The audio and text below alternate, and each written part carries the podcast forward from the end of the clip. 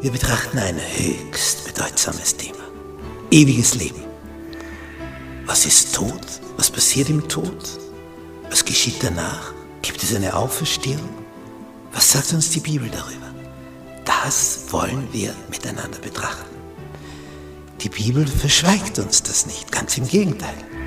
Sie zeigt uns auf, was im Tod passiert, was danach sein wird, welche Möglichkeiten es gibt, in die edle wie in die unedle Richtung.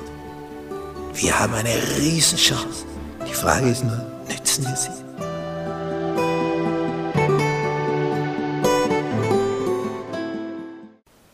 Dienstag.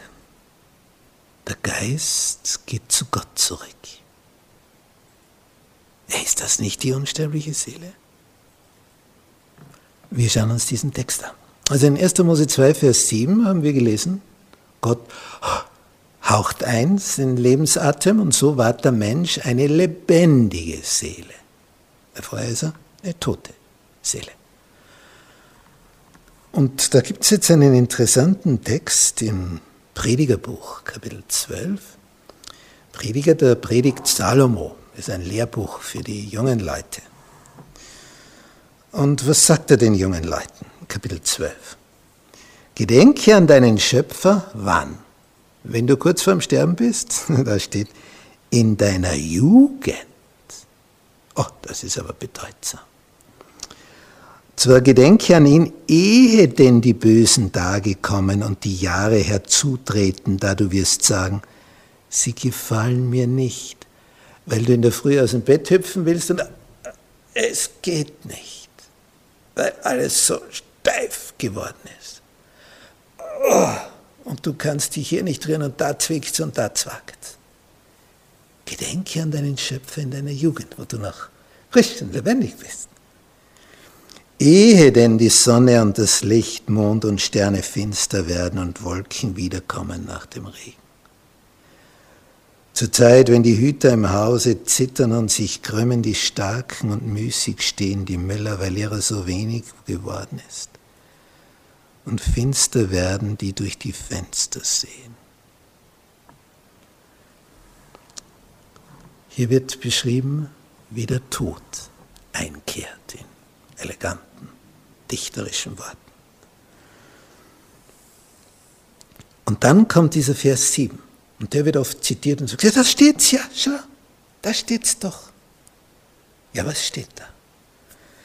Der Staub muss wieder zu der Erde kommen, wenn jemand stirbt, wie er gewesen ist.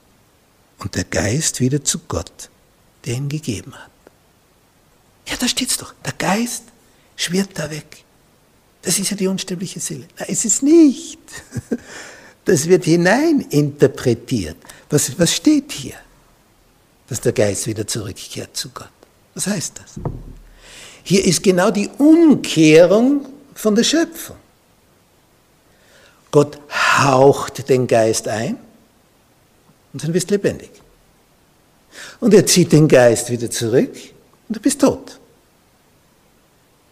Es gibt nur Leben mit dem Geist dann bist du eine lebendige Seele oder der Geist entfleucht und dann bist du eine tote Seele. Du bist Seele, eine lebendige, hoffentlich noch.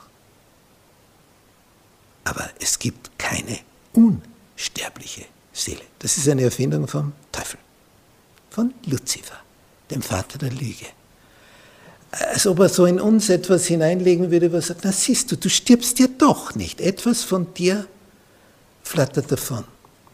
Ja, das Leben flattert davon. Bist dann tot. Er kann aber, der dein Schöpfer ist, dir wieder etwas einhauchen.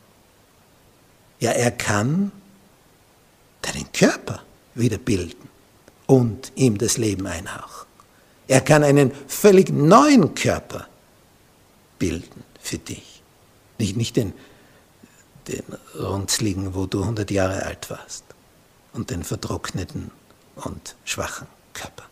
Frisch, jung, der voller Datendrang ist. So einen Körper kann er dir schenken.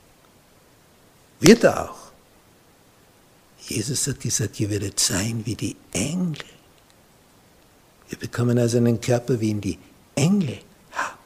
Und ein Engel kann in jeder Gestalt materialisieren.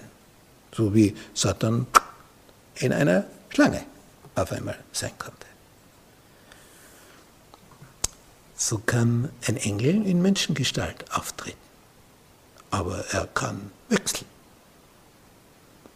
In alles Mögliche. Diese Möglichkeit, die ist vor uns und damit können wir durchs Universum schwirren. Jetzt haben wir diesen Geist in uns, bis der sich zurückzieht zu Gott. Gott gibt das Leben und nur er.